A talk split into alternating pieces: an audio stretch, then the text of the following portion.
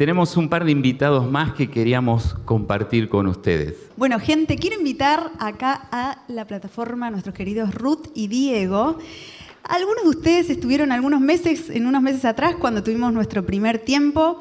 Estuvimos orando por ellos, Ruth y Diego. Adelante, adelante, pasen por favor. Estuvieron en Guinea-Bissau. ¿Se recuerdan? Vamos a darle un, un aplauso de bienvenida. Gracias. Bienvenidos. Bienvenidos. Tomen asiento, por favor. Eh, estuvieron por tres meses allá, ahora nos van a contar un poquito por qué y todo lo que, lo que ha sido en este tiempo. Eh, pero bueno, tenemos el privilegio de tenerlos con nosotros en vivo y en directo. Ruth, gracias. Diego, gracias por estar acá. Gente, estuvieron en Guinea-Bissau, yo me imagino, por ahí algunos de nosotros nos preguntamos, ¿dónde queda Guinea-Bissau? ¿Dónde queda? Cuéntenos un poquito eh, el país, ¿qué onda? Las condiciones, cómo vive la gente, qué creen ahí. Bueno, eh, buenos días a todos, Iglesia. Eh, bueno, Guinea-Bissau es un país que se encuentra, ah, buenísimo el mapa ahí, es ese país chiquitito que se ve, está abajo de Senegal. bueno, chiquito para nosotros, ¿no? En comparación con, con nuestros países, con Argentina, Brasil. Em, bueno, es un país que se encuentra al norte de África, eh, donde bueno, la situación eh, de, vida es completamente distinta, diferente a la que estamos acostumbrados, eh, tanto no solo en las costumbres, en la cultura, en, los recursos sanitarios, en todo, en, la manera de comer. Y no solamente hay esa diferencia, sino que una diferencia muy fuerte es la, religiosa. ¿no? Eh, este país es un país con mayoría musulmana, el 51% de la población son musulmanes. Eh, hay un gran porcentaje también de animistas y un 14% de cristianos. Eh, bueno, es un país que forma parte de la ventana de 1040, me imagino que muchos habrán escuchado hablar sobre la ventana de 1040, que es una región del, mundo donde todavía no llegó el Evangelio. Eh, ¡Ay, qué bueno! Impecable. Bueno, em, ahí en esa ventana, en el, en el extremo inferior izquierdo, es donde está Guinea-Bissau. Em, Esta ventana es una ventana imaginaria que se piensa, ¿verdad? Como para poder identificar dónde están los países que menos cristianos tienen, que se llaman los países no alcanzados, donde la gente es muy difícil que se cruce durante su vida con un cristiano verdadero. Entonces, por eso la necesidad y lo bueno de que los chicos hayan podido estar por allá. Chiquillos, ¿qué los llevó a Guinea-Bissau? ¿Qué onda? Bueno, eh, a Guinea-Bissau em, nos llevó em, un, proyecto, un proyecto de, tesis em, para mejoramiento de la calidad del agua de, allá. Eh, ellos consumen agua de pozo en su mayoría porque no hay agua de red. Eh, solamente en la ciudad y tampoco el abastecimiento es suficiente. Eh, bueno, ese es uno de los pozos donde extraen agua. Eh, la gente se acerca, mm, tira los baldes, que no es, no es nada sencillo, hay toda una técnica. Eh, y bueno, y consumen el agua tanto para lavar la ropa, para cocinar. es un país que no tiene en, el 99% o el 90%, vamos a decir, del país no tiene luz eléctrica. Entonces ellos viven el día a día salen a pescar o comen arroz. Eh, bueno, ahí justo se ve una, canoa que es con la que salen a pescar. Eh, ahí estábamos en una de las aldeas donde fuimos a hacer este trabajo de investigación. Eh, pero también hicimos también otros trabajos, ¿no? Eh, de eso quería sí. Como ingeniera, bueno, en Ruth es ingeniera, ¿verdad? Y su por su profesión en este proyecto con el que fue a Guinea, eh, justamente estaba en toda esta investigación. Pero, Perdón, el, el, proyecto, ¿quién lo auspiciaba? el señor. Realmente el señor. Eh, y mm, los gastos, todo fueron por cuenta nuestra. Eh, pero el Señor... Es un proyecto de ustedes personal. Sí, un proyecto de, bueno, que Dios tal vez les... Sí, pero... Em, en el medio de, antes de viajar, en el medio de muchas trabas, tanto laborales y varias cosas, Em, el Señor eh, siempre nos sorprendió, ¿no? Y, económicamente em, recibimos una ofrenda de, alguien de acá, no voy a decir, un miembro de acá, y bueno, y eso Dios lo puso en el momento justo, porque em, justo teníamos que comprar un equipo para hacer unas mediciones de la calidad de agua eh, y bueno, y, el Señor proveyó ahí para, para todo, así que estuvo en todos los detalles. No es, eh, no es eh, económico llegar a un país así, porque mm, la forma de acceder es bastante indirecta. Hay que hacer muchos vuelos, más de dos días de viaje tuvimos. Entonces, bueno, eso también dificultaba un poco llegar al lugar. Claro que sí. Bueno, entonces fue un trabajo que tenía que ver todo con este tema del agua y pero viajaste con tu esposo. ¿También es ingeniero o no? ¿Y qué hizo allá en Guinea? ¿Qué fue o lo ya que se hizo ingeniero? O ya se hizo ingeniero, ya se vino recibido. Bueno, buen día a todos. Eh, no, yo no soy ingeniero. Eh, hice. Por suerte dice. Eh, esa era una de, por ahí de mis preguntas y una duda que, yo decía, ¿a qué voy a ir, no? desde allá me decían, bueno, acá se necesitan manos. bueno, tengo secundario, eh, perito electromecánico, hice curso de electricidad. Sé muy poco y dije, bueno. Me la juego. Vamos. Eh, así que bueno, allá hice un montón de cosas. Eh, así que bueno, trabajamos con los chicos. Yo estaba, yo salía a trabajar todos los días con los chicos en la base donde tiene la ONG. Hacíamos trabajos eléctricos en la capital donde sí tienen acceso a, la electricidad. Eh, así que bueno, hicimos mantenimiento eh, en dos casas desde cero. Eh, así que bueno, dejando luz eléctrica y, cada mañana en la base lo lindo de esto que me sorprendió era que cada mañana se contaba una historia de la Biblia a los chicos que eran musulmanes. Claro, claro. En un país como Guinea, o sea, se necesita de todo. O sea, uno va dispuesto y puede hacer de todo allá, me imagino, ¿verdad? Sí, también eh, lo lindo de tener tu disposición, la voluntad de estar, ¿verdad? Y, de ser parte del equipo, de aportar en, todo lo, que han hecho. Hablando con Ruth el otro día, ella me decía, bueno, este proyecto del agua estuvo buenísimo, pero en el fondo fue la excusa con la que el Señor nos llevó hasta este país y también eh, se fue dando también justamente este país entre quizás otras opciones, pero ¿Por qué fue una excusa este proyecto? ¿Por qué crees que fue una excusa y qué fue lo que el Señor les, les dejó en el corazón después de esta experiencia? Em, bueno. Pueden hablar los dos iguales. Así que después te, escuchamos. Em, bueno, eh, una excusa porque em, la, ONG que nos recibió, eh, que se llama Agua por Vida, ellos eh, son cristianos eh, ellos allá no se hacen conocer como cristianos porque ellos están abocados al trabajo con musulmanes. Y entonces la manera de acceder a los musulmanes es eh, una manera muy diferente.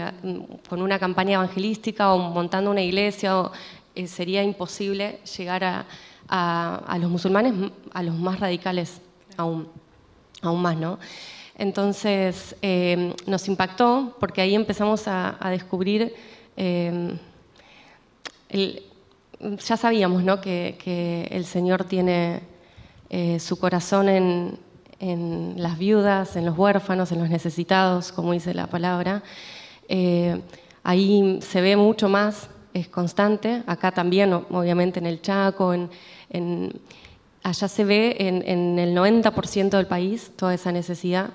Y, lo que más nos impactó fue que del, nos contaba esta ONG, esta familia que está sirviendo, em, que el 30% de la población mundial todavía no escuchó hablar del Señor y que de ese 30% el 25% son musulmanes. Y, bueno, es, eh, son pueblos no alcanzados, como bien dijiste, pueblos donde no hay cristianos y donde em, eh, tampoco llegaría la iglesia virtual, ahora que está tan de moda, ¿no? y, es para bien, ¿no? Eh, hay muchos que se congregan virtualmente, quizás de otras naciones, pero en esas naciones eh, tampoco es fácil acceder de esa manera. Entonces, al, ser la cultura tan distinta, se llega, así como decía mi esposo, contando historias, contando parábolas y discipulando en el, en el uno a uno, el, el como hacía Jesús, atrás de viviendo, parábolas. Viviendo entre ellos, viviendo entre ellos. Diego, ¿y a vos qué es lo que te dejó esta experiencia, eh, más allá de, servir con tus manos en, el estar y de cansancio, me imagino? Hay que levantar dos casas. ¿Qué es lo que trajo, quedó en tu a corazón? A mí lo que me impactó muchísimo fue eh, un poco la manera de predicar. Mm. Eh, no se llegaba por ahí como estábamos acostumbrados nosotros. Mm. de hecho, me pasaba que eh, estoy acostumbrado acá a decir, bueno, compañero de trabajo, no sé, un claro ejemplo, ¿no? Eh, le hablo de Jesús, ¿querés eh, aceptar al Señor? Bueno, hacemos la oración de fe, lo llevo a la iglesia y ahí termino. eso me, impactó mucho, el hecho de poder hacer discipulado, ¿no? de, hacer, de hacer ese seguimiento con las personas. Mm. allá el hecho de, de una iglesia eh, hacia el musulmán, ¿no? hacia el mundo musulmán, es un muro. Eh, vos a un musulmán no, no puedes llevarlo eh, abiertamente a la iglesia porque, por prejuicios y por su costumbre. ¿no? Así que bueno, eso fue lo que me impactó porque de hecho tuve una experiencia de, con un compañero de trabajo, me entero allá, que se había suicidado, estando acá en Argentina, ¿no? mi compañero. Un compañero tuyo de acá de Argentina. Y ahí como que me cayó la ficha, ¿no? Es decir, es impresionante. Eh, eh, ese, Podés llorar, acá viste que lloramos, así que no hay ningún problema. Te acompañamos. Eh, lo fuerte es esto, ¿no? De decir, bueno, eh, lo llevo a la iglesia, mm. Señor, encárgate. Mm. Y realmente no, uno no hace ese discipulado, ¿no? Mm que realmente necesita. Eh, así que dije, bueno, allá es un muro, acá creo que también. Mm. Eh, así que bueno, un poco eso.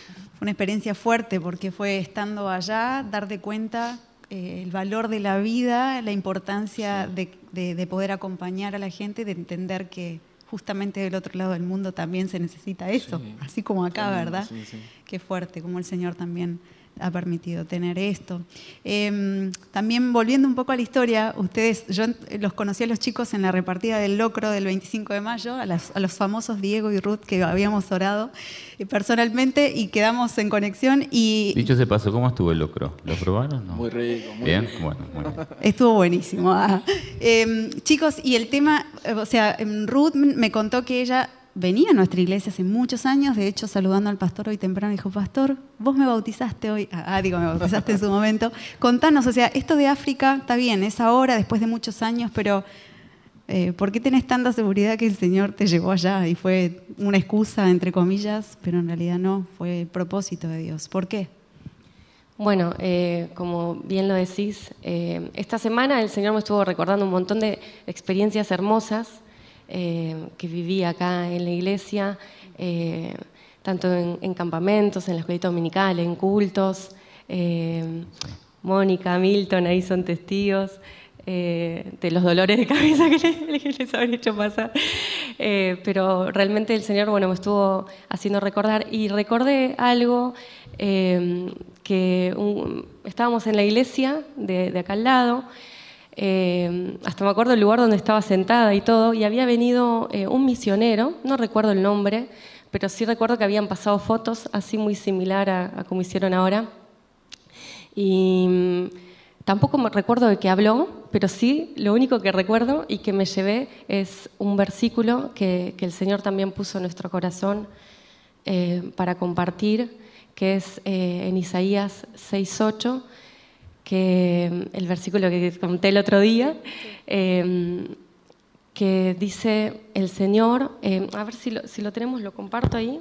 Mm, yo traje el celular. Estoy sin. Isaías 6.8. Tienen...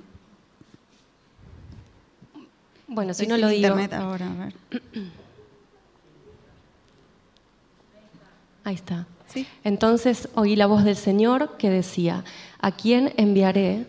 ¿Quién irá por nosotros? Y respondí, aquí estoy, envíame a mí. Y el Señor me trajo, nos trajo a los dos eh, orando juntos esto y nos confirmó que esta es la carga, ¿no? De a quién iré, eh, eh, a quién enviaré. Y el Señor le pregunta y Isaías accede y dice, heme aquí, envíame a mí. Y, recuerdo que el misionero dijo eso. Y, y, habló y, pidió eh, que todos los que estaban dispuestos a ser enviados hagan esta oración. Y yo recuerdo que tenía 10, 12 años, no más de eso. Eh, lo sentí muy fuerte en mi corazón, eh, muy fuerte el saber las necesidades que se vivían en este continente, en, África, y que la, gente está sedienta de agua, de, pero no solo el agua eh, física, ¿no? sino del agua espiritual. Y recuerdo que ahí le dije, Señor, envíame a mí, y, con todo mi corazón hice esa oración.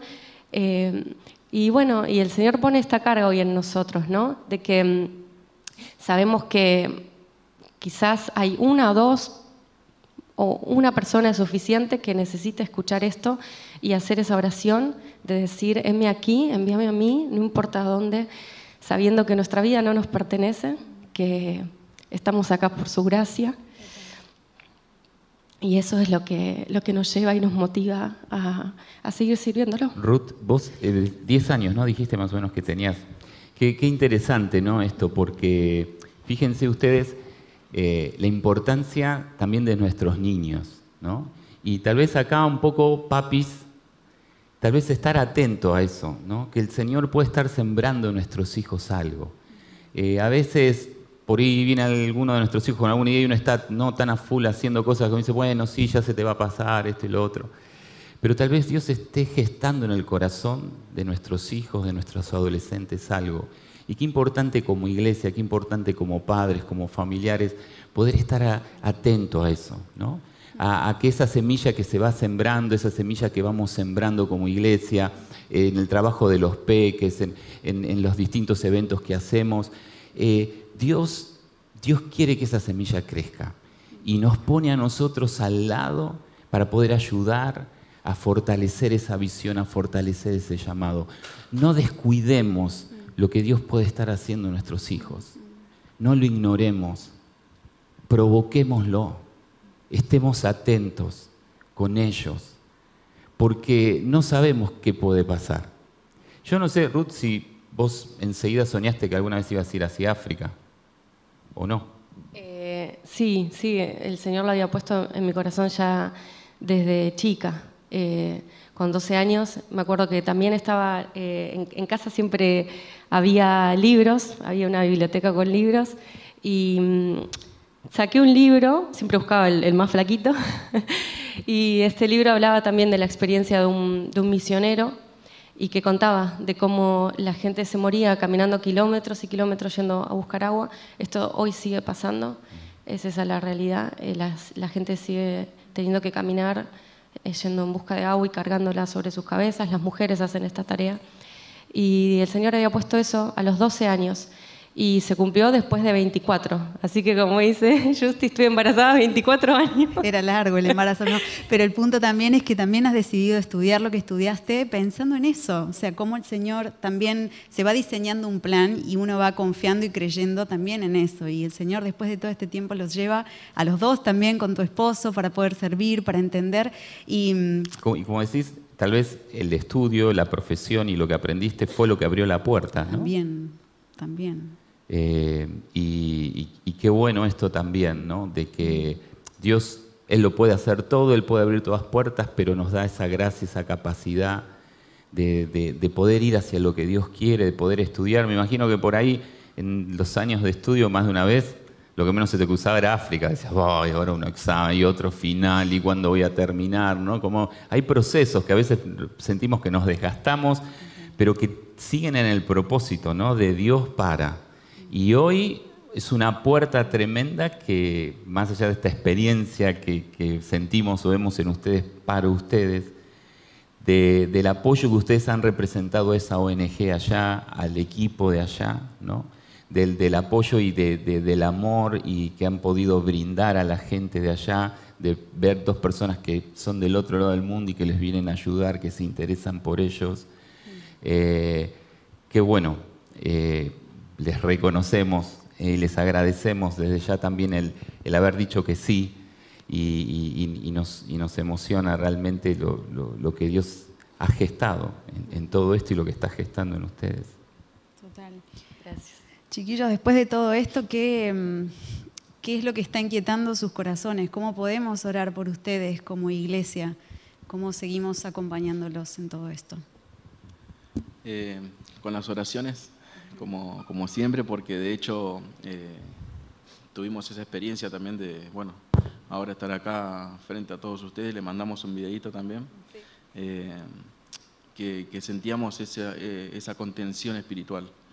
Eh, así que bueno, nosotros como matrimonio le damos muchas gracias eh, por esas oraciones, eh, porque hoy en día vemos que nos terminamos de hacer todos los estudios, más allá de, de, todo lo que vivimos allá, y para la gloria de Dios estamos sanos. gloria a Dios. No tenemos nada complicado, así que... ¿Por qué lo aclaras? ¿Qué podría haber pasado? Y, ¿O qué antes de irnos nos, dimos 20 vacunas cada uno eh, por todas las enfermedades que, existen allá.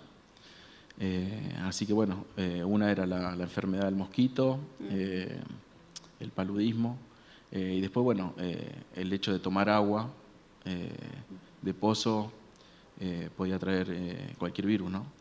Así que, y el Señor los guardó de todo. El Señor nos guardó, pero completamente. Gloria a Dios. Gloria a Dios. Así que bueno, le damos gracias y bueno, estamos acá para servirles mm.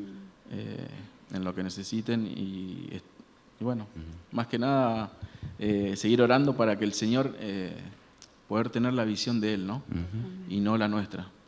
Nosotros tenemos planes, pero bueno, hoy gracias a Dios tenemos una cruz donde poder llevarla para que pueda resucitar algo de Él y lo nuestro. Así que que sea la voluntad de Él. Hay un pasaje ahí en Efesios, gustaría que lo compartamos.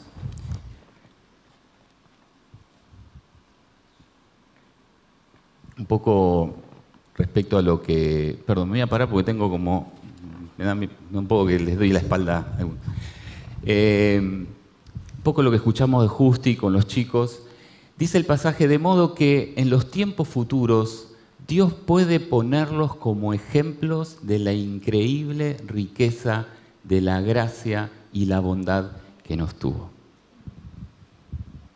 Dios puede ponernos como ejemplo. Dios te quiere poner a vos y me quiere poner a mí como ejemplo para este mundo de la gracia y bondad que Él ha tenido con nosotros. Y sigue diciendo el pasaje, como Dios lo salvó. Chicos, gracias. Bien, bien, no, no, bien, bien, está bien. Dice, Dios los salvó por su gracia cuando creyeron. Ustedes no tienen ningún mérito en eso. O sea, esto fue porque Dios quiso. Nosotros no pudimos, no hicimos nada. Así que que no se nos suba nada a la cabeza. Ustedes no tienen ningún mérito en eso, es un regalo de Dios. La salvación no es un premio por las cosas buenas que hayamos hecho. Así que ninguno de nosotros puede jactarse de ser salvo. Pues somos la obra maestra de Dios. ¡Wow! Decirle que tenés al lado, sos la obra maestra de Dios. Decíselo. aunque te cueste. Y aunque te puedas decir, bueno, pero no tan perfecta, bueno, acá no estamos diciendo que es perfecto, estamos diciendo que sos la gran obra maestra. Valés un montón, porque Dios nos diseñó. Valemos un montón, porque Él nos diseñó. Él nos creó de nuevo en Cristo Jesús, a fin de que hagamos las cosas buenas que preparó para nosotros tiempo atrás. No somos una casualidad. Y desde antes que llegáramos a este mundo, Dios ya nos tenía diseñados. Y tenía obras y tiene obras para que las hagamos. Obras que ni imaginamos, obras que tal vez ya soñamos, obras que nos pueden sorprender y obras que aún aunque se nos ocurra qué puede llegar a pasar, cuando llegue el momento, vamos a decir con Justina, no entendíamos nada, la gente venía y nos preguntaba y... Obras. Cuando tal vez estés hoy estudiando, agarrando una materia, ¿no? Y diciendo, bueno, lo voy a hacer. Y tal vez, no sé si Ruth iba a imaginar que iba a estar con el equipo esos de agua ahí que mostraban, ¿no? Este, ayudando a la gente o de qué manera. Pero no, no solo esto tiene que ver con África, no solo esto tiene que ver con Chaco, esto tiene que ver con el reino de Dios. Esto tiene que ver con que Dios ama a toda la humanidad. Esto tiene que ver con que Dios tiene un desafío para cada uno de nosotros donde Él nos plantó. Porque donde estemos hay gente que necesita esta salvación perfecta que tenemos porque viene de parte de Dios. En tu trabajo, en tu estudio, y si hay algo que está por venir, que Dios te lo mostró, gloria a Dios, va a llegar, pero también hay procesos y en ese proceso el Señor nos prepara, en ese proceso el Señor capacita nuestro, nuestro carácter y demás. Lo va haciendo. Patri me contó una, una, infidencia, infidencia, infidencia, infidencia. Tiene que ver con la mamá de Ruth. Vamos a ver que ella no está escuchando, que Ruth no está escuchando. Dice que era una chica brava, che. Brava, brava, brava. Sí. Yo no sé si algún hijo te está sacando canas violetas. Y no porque te, hayas tenido, ¿no? Sino porque era brava, te dice que era un carácter, viste, de esos que a veces como padre decimos, ¡oh! Pero Dios nos forja porque tiene un propósito para nosotros y necesitamos lo que Él nos da para hacer esa obra. Sea un carácter fuerte, sea una voz dulce, sea un alma compasiva sea alguien que le guste abrazar, alguien que le guste interceder, alguien que sienta el compartir el amor de Dios en la fila de algún lado, sea como sea.